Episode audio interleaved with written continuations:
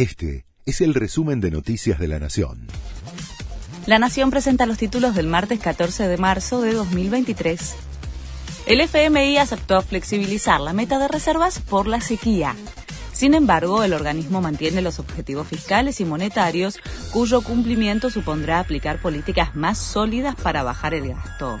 En ese sentido, pidió que se mantenga el cronograma de eliminación de subsidios a las tarifas y advirtió sobre el repunte de la inflación. El INDEC informa hoy la inflación de febrero.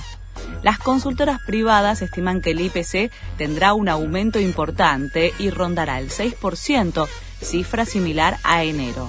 De esta manera se complican los planes del Ejecutivo de llegar a abril con un 3 adelante, tal como había dicho el ministro de Economía Sergio Massa.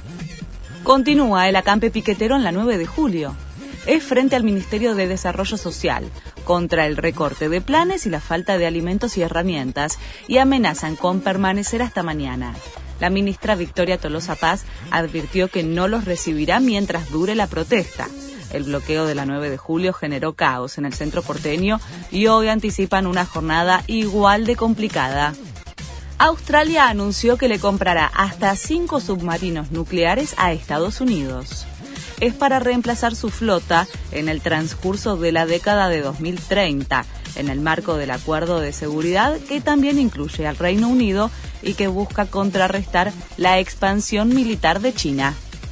En el regreso de Ricardo Gareca como entrenador, Vélez empató 1 a 1 con Platense en Liniers. El José Amalfitani fue una fiesta y ovacionaron al Tigre en su regreso al fútbol argentino. Sin embargo, Vélez no pudo quedarse con los tres puntos en juego. En paralelo, Colón y Newell's también empataron 1 a 1 en el otro partido que cerró la séptima fecha de la liga. Este fue el resumen de Noticias de la Nación.